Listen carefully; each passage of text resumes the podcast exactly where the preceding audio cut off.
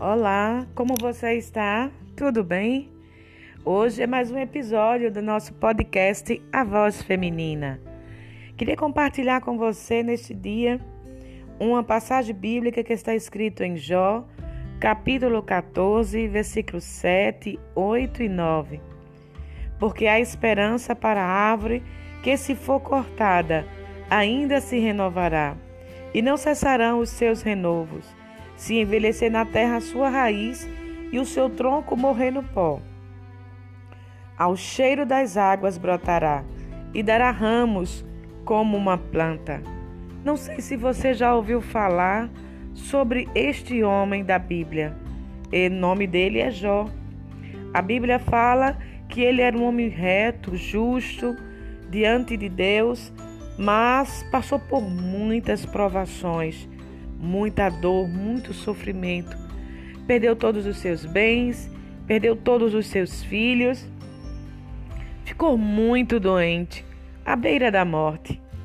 Mas o seu final foi glorioso. O seu final foi maior do que seu início.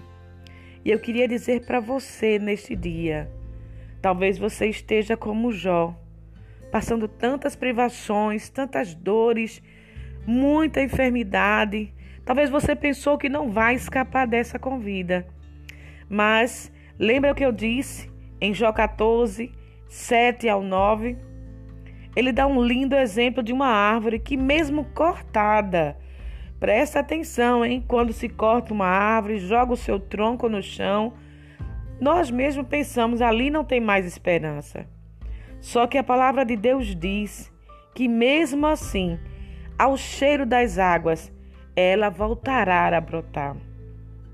Você pode estar pensando que não tem mais jeito para aquele problema que você deu como perdido. Tá tudo perdido, não vou conseguir. Eu quero dizer para você que ao cheiro das águas do Espírito Santo de Deus vai dar certo. Você vai conseguir.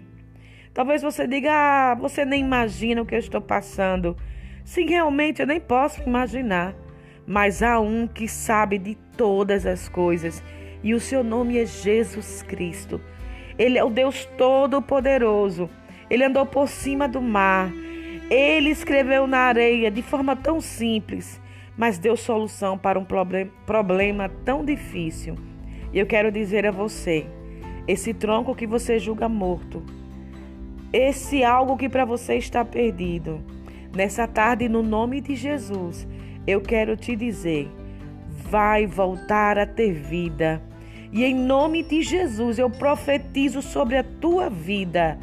Você vai ver a situação mudar. Você vai ver as águas do Espírito transbordarem no teu interior. E você vai agradecer a Deus, porque aquela árvore que estava cortada, que você via não ter mais esperança, ela vai brotar e os seus renovos não pararão. Vai dar fruto, porque as águas do Espírito Santo está aí passando na tua vida. Você vai ver, o impossível vai acontecer. Um forte abraço para você, minha amiga, e creia, com Jesus, o impossível torna-se possível.